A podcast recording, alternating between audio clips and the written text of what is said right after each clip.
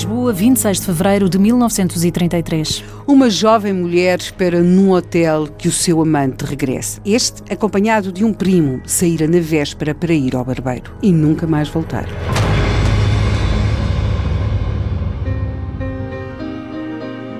A desventurada amante do farmacêutico.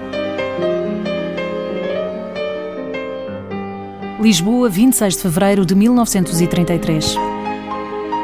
Na ponte de Ceira, junto ao rio Mondego, um homem encontra uma gabardina em bom estado. Exatamente. Um pouco mais abaixo, Um pouco mais abaixo, uma rapariga, ela é filha de um trabalhador rural. Ela encontra um par de meias, um lenço, cinco onças de tabaco, mortalhas, fósforos e uns papéis, uns papéis assinados, uns cartões por A. Lopes e J. Lopes.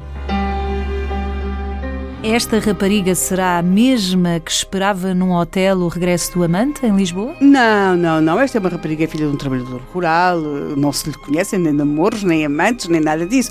Então, o que é que esta parte da história tem a ver com a nossa introdução? Curiosamente, nós já estivemos em Lisboa, naquele hotel onde aquela rapariga que se chama Antónia espera ansiosamente porque o seu amante regressa, ele que tinha saído para ir ao barbeiro na véspera. Já estivemos em Ceira, junto ao Rio Mondego, onde um homem encontra uma gabardina e uma rapariga encontra um tabaco, umas meias e os tais cartões assinados por A. Lopes e J. Lopes, mas agora temos de ir ao Porto. Já de não no ao- mesmo dia, estávamos no dia 26 de fevereiro de Sim. 1933. Não, vamos chegar ao Porto um bocadinho mais tarde.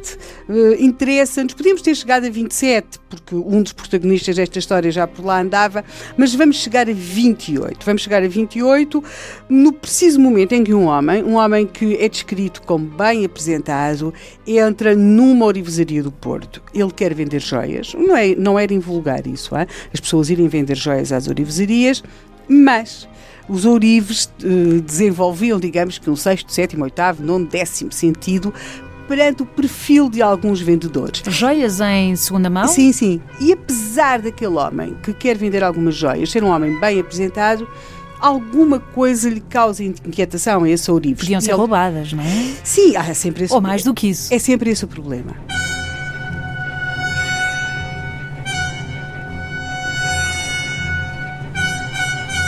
A verdade é que, seja pelo que for, o Orives av- avisa a polícia. E, à época, a Polícia de Investigação Criminal, eh, que é anterior à PJ, vai interrogar esse homem. E quando interroga esse homem, aliás, ele tem em seu poder, eh, para a época, uma quantia muito, muito, muito grande, tinha 22 mil escudos, ou 22 contos, como então se dizia, e também tem joias. Este homem eh, chama-se José António de Oliveira Lemos, tem uma boa posição social, ele é farmacêutico na Portela do Gato, uma localidade ao pé de Coimbra.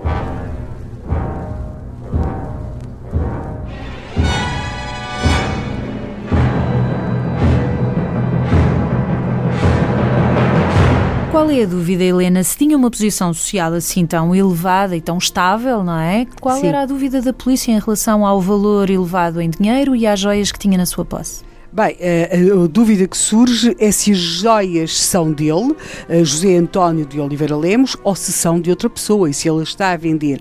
Mas, de qualquer forma, nas revelações que José António Oliveira Lemos faz à polícia no Porto, surge algo de tão surpreendente que rapidamente faz esquecer a questão da origem das joias.